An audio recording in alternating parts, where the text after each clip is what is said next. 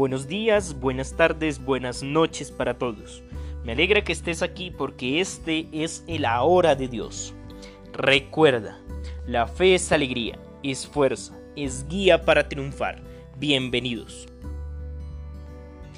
Del Evangelio según San Mateo. En aquel tiempo, Juan, que había oído hablar en la cárcel las obras del Mesías, le mandó a preguntar por medio de sus discípulos ¿Eres tú el que ha de venir o tenemos que esperar a otro? Jesús le respondió, Id a anunciar a Juan lo que estáis viendo y oyendo. Los ciegos ven, y los inválidos andan. Los leprosos quedan limpios, y los sordos oyen.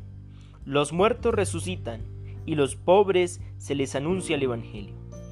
Y dichoso el que no se escandalice de mí. Al irse ellos, Jesús se puso a hablar a la gente sobre Juan. ¿Qué salisteis a contemplar en el desierto? ¿Una caña sacudida por el viento? ¿O qué fuisteis a ver? ¿Un hombre vestido con lujo? Los que visten con lujo habitan en los palacios. Entonces, ¿a qué salisteis? ¿A ver a un profeta? Sí, os digo, y más que profeta, él es de quien está escrito. Yo envío mi mensajero delante de ti para que prepare el camino ante ti. Os aseguro que no ha nacido de mujer uno más grande que Juan, aunque el más pequeño en el reino de los cielos es más grande que él. Palabra del Señor. Gloria a ti, Señor Jesús.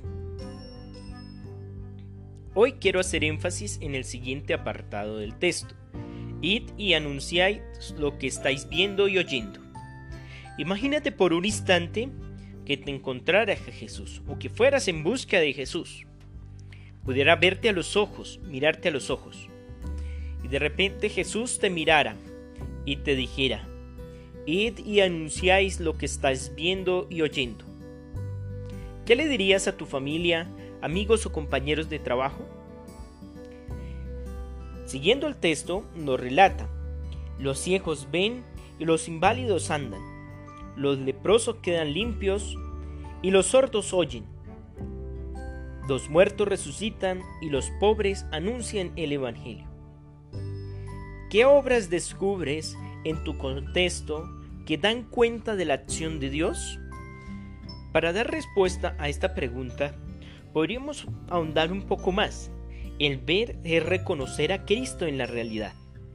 El andar es levantarse y tomar la decisión de seguir a Jesús. Los leprosos quedan limpios es sanar nuestra vida, nuestras heridas, nuestros miedos, pero siempre en Cristo. El oír es escuchar y atender el llamado de Dios en nuestro contexto. El resucitar es la vida desde, es ver la vida desde la persona de Cristo.